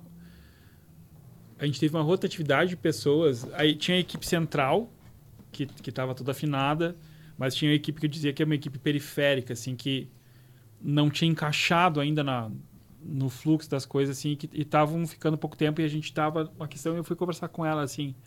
Tu já percebeu que isso é recorrente, né? Tu já percebeu que das peças que não estão encaixando, a única que continua ali é tu. Quem sabe não tá na tua forma de atração e de encaixe a questão. Ou seja, tu olhar para o outro e entender. Eles não são como tu. Eles não têm a vivência que tu teve. Tudo que tu viveu para chegar no profissional que tu é, tá, tá meio equivocado esse teu pensamento aí. Ela não falou equivocado, mas ela abriu para eu poder entender que era isso que ela queria dizer. Porque eu tinha uma coisa que é muito assim, não, tá não, tá não, tá pra cá, tá pra cá, deixa que eu resolvo. Cinco minutos, tá resolvido, toma, tá aqui, tá, tá feito. E aí eu fiquei com isso aí na cabeça, sabe, questionando. Aí eu fui pra, eu contratei um cara pra, pra me mentorar no, no negócio da agência. E um dia ele largou, cara, tu tem muito perfil assim, é o meu jeito. Não, mas isso aqui eu resolvo muito rápido. Tu, é muito claro que tu tem esse perfil e nós temos que trabalhar em cima disso. Ah, aquilo ali foi um soco no estômago, sabe? Porque não era que eu fizesse, eu não, não era uma coisa que estava no automático já no processo. Assim, eu achava que não tinha problema, eu achava que estava ok isso. E eu estava me incomodando porque eu não estava vendo que a pessoa não me entregava no mesmo tempo que eu, se eu fizesse. Falei, daí ele falou assim, cara, enquanto ficar nessa, aonde tu tem que botar o olhar, tu deixando vago, que é na gestão, que é no crescimento e tal. Tu já tirou para pensar onde é que tu realmente entrega o melhor de ti? É desenhando, é escrevendo ou é atendendo o cara? Daí ele começou a me trazer isso. E aí eu sei que no meio do caminho eu fiz uma formação em PNL, Uhum. que para mim foi assim, ó. E aí eu comecei a olhar melhor para as coisas e entender que o cara, a menina, não, não, não são eu, então realmente cada um vai levar o seu tempo para produzir. O que eu tenho que fazer é ajudar o cara a chegar no melhor do dele. Uhum. E aí eu comecei a achar uma, uma posição mais confortável aqui dentro, que eu fico, cara, aquele dia que eu fico assim, puta, tô feliz hoje. Que é poder. A gente está trabalhando em home office desde o início, a gente definiu que a gente ia seguir no, no, no home office, enfim. Mas ah, na segunda-feira lá, cara, galera, hoje eu vou mostrar para vocês uma conta de anúncio aqui de um cliente no Facebook, vou dizer o que a gente tem, ah, a gente teve uma reunião com o Facebook sexta-feira, eu vou mostrar para vocês o que que o cara do Facebook me falou. Aquele dia ali é um dia feliz para mim, cara, porque eu tô compartilhando o que eu aprendi e eu sei que das, uma das gurias ali vai, vai pegar aquilo ali e vai levar adiante e tal do que antes que era, ah, não, bah, o Facebook me ensinou só, eu tô sabendo, olha, eu sou o cara, o Facebook, olha, eu faço aqui agora, entendeu? E aí eu comecei a ter tempo de poder perceber que os clientes estavam sentindo falta de conversar comigo, que eu não tinha percebido também. Eu tava tão nessa coisa de, não, do meu jeito, a minha forma e não, porque eu sempre vestia camiseta, eu viro noite, não sei o quê. Cara, mas é uma opção minha. É, é, Eu não é, posso levar isso pro outro, entendeu? Sim, eu, eh, eu não deixo muito se criar essa cultura de virar à noite, porque eu não sou esse cara. Uhum. E nunca fui e nunca quis ser, assim. Ah, e aí, enquanto tu tava falando, assim, eu, eu lembrei que tem uma empresa que eu conheço, conheço uma pessoa que trabalha nessa empresa, não vou dizer de onde é a empresa, nem que empresa Uhum, Sim, é, assim, ah, que a, a empresa oferece salário emocional. Cara, o que eu acho, ah, eu entendo o que eles querem dizer com isso, mas eu acho isso uma bobagem sem tamanho, sabe? Porque eu acho que tu ter um ambiente decente para trabalhar é o mínimo que tu pode, Sim, oferecer, pode oferecer. assim, para pro teu funcionário, colaborador, enfim, como tu quiser chamar. Eu acho que é muito mais digno tu dizer, bah, ó, galera, ãh, a gente ainda não consegue pagar o que Uhum. vocês devem receber, mas a gente tem esse plano aqui para chegar nisso, sabe? Tipo, eu acho que é muito mais decente tu apresentar um projeto de carreira para esse cara do que tu ficar com falácia do tipo essa da, essa da pizza, ah, é Sim. porque tem videogame na agência, Sim. ah, é porque tem mesa de sinuca, velho. É. Isso, isso não é nada, entendeu? Mesa de sinuca tem em qualquer boteco aí, videogame o cara tem em casa, tá ligado? Então, tipo, eh, eu, eu sempre fui muito. Nunca vim muito com esse papo assim. de Tanto que hoje eu tava lá na produtora e a gente tava, inclusive, brincando sobre isso, que lá todo mundo se dá muito bem. eh, mas a gente tem uma cultura que é tipo, cara. eh, não existe papinho assim de tipo, ai, salário emocional, amor, gratidão aqui dentro. Meu, aqui é trabalho, entendeu? A gente tem que entregar o resultado. É óbvio que a gente se ajuda, mas tipo, a gente, daí eu até comentei assim, bah, o bom é aqui que todo mundo se odeia, mas todo mundo se dá bem porque, tipo, sabe, claro, ninguém se odeia, aí é que tá. É que a relação ela é tão linear, assim, tipo, não existe nada de, de, de engambelamento, sabe? Tipo, que acaba ficando muito mais natural, assim. Tanto que, cara, eu tenho gente lá que tá lá há seis anos, eu tenho gente que tá há quatro. ah, a minha rotatividade é muito baixa, sabe? Justamente porque, meu, é isso, sabe? Sim. É assim que funciona. Não, não tem... Eu, eu acho que é muito... É uma relação muito tóxica tu ficar numa conversa de tipo... Ai, salário emocional... Vamos lá, tem que se dedicar, tem que se dedicar, tem que se dedicar, porque aqui é um ambiente legal e tu tirou a sorte grande. Cara, não tem sorte Ah, grande, trabalho é, é, trabalho, entendeu? É aquela coisa que As vira- pessoas trabalham- É o sonho do Google, né? Exatamente. E, e tem uma coisa, né, velho? Eu sou um radical em relação a isso, né? As pessoas que estão assistindo isso são meu- meus potenciais clientes vão ficar putas assim, mas ninguém trabalha o que gosta, trabalha o que precisa. Entendeu? Gostar, a gente gosta de ficar deitado e de ficar. de sair com a namorada comer comida boa, entendeu? Uhum. Tipo, as pessoas trabalham porque precisam. Não existe essa coisa de trabalho com que ama e nunca mais precisará trabalhar na vida. Não. Trabalhe com que ama e não ame mais nada, na- não queira nunca mais trabalhar, entendeu? Tipo, então, assim, cara, eu acho que tu ser mais direto em relação a essas coisas com as pessoas que estão contigo, assim, é sempre bem melhor, sabe? Tu dizer, ó, galera, é assim, Uhum. sabe? Tipo, e tentar sempre ser o mais transparente possível. Eu acho que as relações horizontais ajudam bastante, sabe? Óbvio que tem também tem um contraponto que eu acho que às vezes isso é prejudicial pelo apego que tu pode desenvolver a essas pessoas, né? Tipo, e daí tu conseguir diferenciar negócio de relação pessoal, de afeto, é, é uma missão. E, é, e esse é um problema que a Toca, assim, a- hoje em dia um pouco menos, porque a gestão descentralizou de mim, da Camila e do Bruno. Hoje é uma outra pessoa que faz a gestão. Então é mais fácil de tu, né, tipo, estabelecer eh, alguns outros conceitos, assim, mais profissionais. Porque antes era muito, né? Tipo, ah, fulano tá aqui, é legal, vira amigo. Ou... Tanto que agora, cara, isso é uma coisa que, que eu, eu preciso, inclusive, levar isso pra terapia, porque é uma coisa que eu não lido muito bem, assim. Às vezes a gente abre vaga e aí vem um monte de amigo meu mandar. E eu falo, bah, meu, me desculpa, mas Uhum. o teu, o teu portfólio, o teu currículo pode ser o mais qualificado do mundo, sabe? Mas eu não tenho emocional Uhum. pra pensar na possibilidade de um dia tu não tá mais trabalhando lá e aí a nossa amizade, Uhum. sabe? Então, então eu prefiro continuar sendo teu amigo e não teu chefe. É. Sim, sabe? sim. Sabe que a gente tem, eu, tenho, eu tô com um cliente agora que é um amigo meu de infância. E, e eu vi que é, ele tá investindo, na verdade, num outro projeto que é da, que é da irmã dele e tal, também é minha amiga, enfim. E aí, e, eu, e um dia ele, ele veio aqui em Santa Maria, a gente trocou uma ideia, conversou, não sei o quê. E aí ele falou do projeto, que não tava conseguindo, tava patinando e tal. Mas passou mais outro tempo, a gente conversou de novo. E aí ele falou, cara, faz tempo que eu queria te contratar. Mas já que tu é meu amigo, eu, eu tenho tanto receio de te contratar e acabar com que o negócio esculhambe a nossa relação, que eu, ele, e ele falou uma frase muito parecida com a tua agora, que ele disse, ó, eu não tenho ferramenta para separar uma coisa da outra. E eu falei, não, vamos, vamos, vamos ver de uma forma que eu possa te ajudar nisso, para que a gente possa resolver e a gente vai mantendo um, um diálogo muito claro a respeito para não ter se algo tu te incomodar, tudo mais, se a gente não falar, beleza, que daí aí, aí vai ser complicado, sim. Aí vai, vai, vai para o espaço.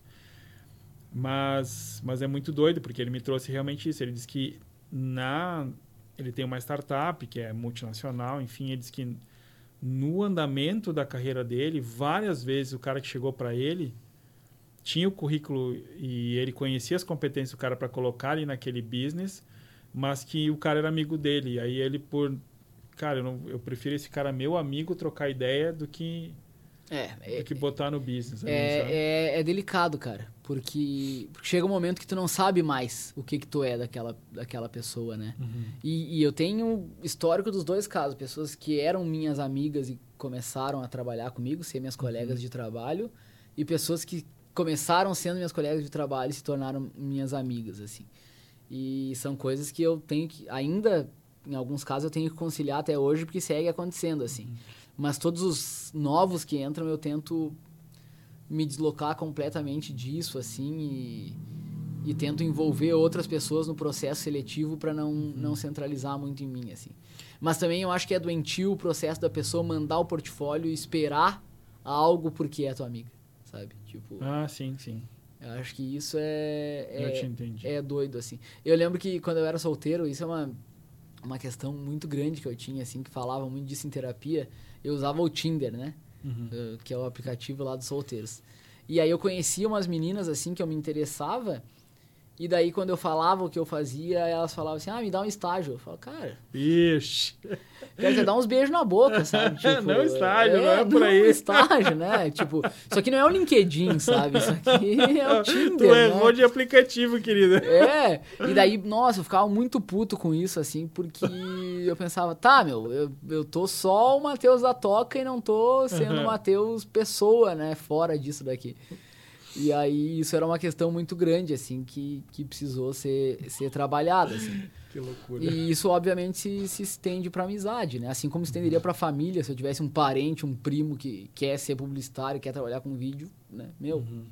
dá teu jeito aí, sabe? Infelizmente, não. Te entendi. A não ser que seja meu filho, né? Aí herdeiro, vai ter que tocar o negócio da família. Aí é Sacanagem. É, aí é outra história. e minha filha, minha filha agora quer ser. É, agora não, na verdade, há muito tempo que ela quer ser youtuber, né?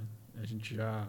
Você dá dinheiro. A gente está indo com calma. Antes, logo no início, com os primeiros momentos que ela começou a demonstrar vontade, já tinha 6, 7 anos. E aí eu falei, não, vamos com calma. Aí agora, agora tá numa uma incomodação, assim. A gente montou um. Tá montando um cenário gamer para ela lá e, e ela tá numa, numa pressão Aí agora, na virada do ano, estamos lá pintando o quarto, botando RGB. Ela quer RGB, né, cara? Sim. RGB dá mais FPS Sim. no game. Aí, mas é uma dinâmica. Daí eu falei assim, bom, é, vamos, vamos fazer o seguinte, ó. Tu vai jogando, daí o pai vai instalar para ti o Photoshop, o Corel aqui no computador. Sacanagem, né? E aí já que Hoje eu falei ela, do Corel é, ainda. Ela fica, ela fica desenhando, cara, num é um aplicativo lá que ela fica desenhando personagem. Daí ela streama isso. É. Yeah. E aí eu, eu falei assim, pô, mas se tu vai desenhar esses troços que tu faz aí, pô, vamos, vamos meter na Vou meter isso aí no Photoshop aí no Core, porque eu tenho que já preparar aí uma, uma sucessão lá adiante. Ela assim, não, pai, pô, boa, se, se rolar o, Aí já rolou a pressão. Se rolar um smartphone gamer também, não, não é, quer são, nada, são né? Barganhas, né? Barganhas, barganhas. Velho, estamos chegando a uma hora e meia de conversa. E eu falei para ti ali que eu, eu, queria uma hora, uma hora e pouco da tua vida aí pra gente trocar. O Matheus, quando olha pro. Já, já apontou aqui que tu é um cara positivo e. e, e, e tu, tu tira assim uma visão. Uh, de que, que possa mais somar do que no, do que está entrando num, num, num, momento de discussão, enfim. Ano que vem a gente vem para um ano onde o Brasil vai ter eleição, a gente sabe que isso é um dos pontos que tem causado bastante divergência no, no, no convívio das pessoas tal. Mas, de qualquer modo, tu é um cara que tu olha para o ano que vem e fala assim, não, cara, vai, vai ter coisa que vai melhorar, vai, vai andar, ou tu é um cara que olha assim, hum, não sei como é que vai ser, vai ser meio complicado. Entendeu? Mais do que a eleição, me preocupa que um mês depois a gente tem Copa, né? Aí tem os pró-Tite e os anti-Tite agora. Então. E já começou a função. É, já. Aí tem os porta-lupistas que querem Renato Porta-Lupe. Não, não. uh, brincadeira, mas isso é uma coisa pra gente ficar atento, hein? Ano que vem, eleição e Copa, porque a Copa vai ser em novembro. Cara, vai ser um caldo, não vai ser em julho, né? Então vai ser eleição E pior, Copa cara. depois. Então, tipo, dependendo do candidato que a pessoa votar, vai ter que torcer pro Brasil. Do candidato que ganhar, vai ter que torcer o Brasil ganhar ou perder, né? Não vai querer o Brasil Aham. hexa com o presidente X lá Aham, entendi. eleito, né? Mas assim, cara, eu. Assim. Eu enxergo que a tendência é sempre melhorar, sabe? Pelo menos do ponto de vista de negócio, Uhum. melhorar. Como sociedade, espero que também, sabe? Espero que as pessoas tentem se acalmar um pouco e vejam que, meu, Uhum. a vida é mais do que isso, sabe? Ainda que tudo seja político, existe uma outra coisa aí que, que deve conduzir, assim. Então eu acho que a minha expectativa para 2022, cara, é a melhor possível, assim. Acho que a gente tá saindo dessa pandemia que foi um inferno, né, cara? Acho que isso debilitou emocionalmente absolutamente todo mundo, sabe? Acho que tem pessoas que não perceberam isso, mas que emocionalmente ficaram debilitados, assim. Acho que ninguém passou por isso, assim, Sorrindo na foto. é, tipo, ah, tô perfeito, tô inteiro. Acho que todo mundo ficou fudido, assim, da cabeça. Ahn, e acho que isso tá acabando, felizmente, assim, e acho que a tendência é que isso dê um up, assim, na vida de todo mundo, sabe? Ontem eu cheguei em Santa Maria, eu fui direto num, no Parque Taimbé ali, e eu, ah, meu, que legal ver as pessoas na rua de novo, sabe? Como isso aflora, assim, a, a vida, né? E, e eu acho que só o fato da gente estar saindo disso, assim, já é meio caminho andado para as coisas darem uma acalmada nos ânimos de todo mundo e todo mundo voltar a ficar feliz, sabe? Então, acho que a tendência é de melhora sempre. Sempre, sempre vou, vou ser um otimista, embora às vezes amargo, mas um otimista. né? Essas finalizações tá ótimas, é demais. Cara, se, eu, se, um dia, se um dia botar um canal de corte, o que tem de corte aqui. É, não, não, vai- tem, tem, tem que fazer isso aí. Isso aí, isso aí como dizem os jovens, sobe, né? É, sobe visualização, é, né? É. É que a equipe aqui, tu viu, né? A equipe É, tá sim, grande aqui, sim. a operação aqui. Nossa, um monte É, de não, gente aqui ao essa redor. galera que tá essa galera que tá aqui, eu vejo. É foda. Matheus, cara, galera que tu já, já apontou aqui que tu tá um pouco mais low profile nas redes sociais, mas quem quiser saber um pouco mais sobre o Matheus ou até mesmo sobre a Toca, onde é que o cara acha vocês, né? Cara, arroba Toca Audiovisual no Instagram, o site www.toca.cc, cachorro, cachorro, né? E o arroba M Toledo P é um perfil fechado, mas se eu for com a cara da pessoa, talvez eu, Ah, eu aceite lá, talvez siga de volta.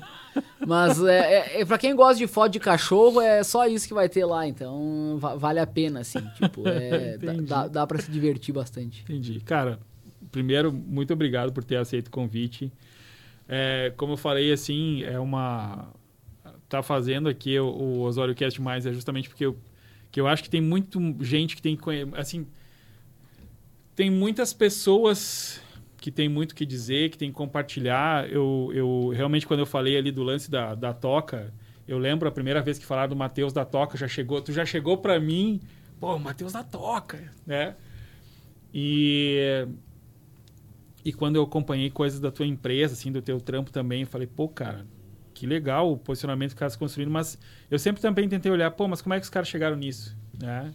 A gente teve a oportunidade de conversar brevemente, às vezes, uma, um, num, naquele evento de publicidade, do, prêmio de publicidade da, da Unifra, da UFN, enfim, né? Depois a gente se encontrou breve lá na, na, no RD Summit e tal. E, e o legal, cara, tu é um cara que eu sempre olhei assim e falei, pô, mas é o Matheus da Toca. E aí, cara, eu fiquei muito feliz. Pra quem não. Óbvio, vocês não estão sabendo, né? O Matheus aceitou de primeira, eu não precisei oferecer nenhum cachê, nada, tipo assim. É. E, e, cara, legal, cara.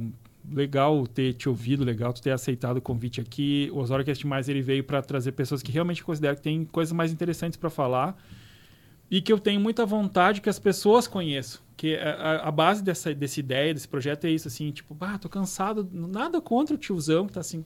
É que o tiozão tá há 50 anos aparecendo já na, na, na coluna da sociedade, da, na High Society, com a mesma ideia. Eu acho que tem tanta ideia que pode trazer coisas legais pra gente é, refrigerar um pouco, né, o, o, que a gente pensa, enfim, cara. Muito obrigado, cara. Fiquei feliz da conversa mesmo. Não, tamo junto, cara. Eu fiquei bem feliz também com o convite, assim, deu acaso que eu ia estar tá em O universo deu uma conspirada hoje, é, legal. Tu me mandou, que sexta-feira, sábado e, e hoje, né, a gente tá gravando aqui eu, eu compactuo muito com essa ideia, assim, é uma coisa que a gente estava falando antes, antes de gravar aqui, né? Que, que as pessoas, elas têm histórias muito interessantes, né?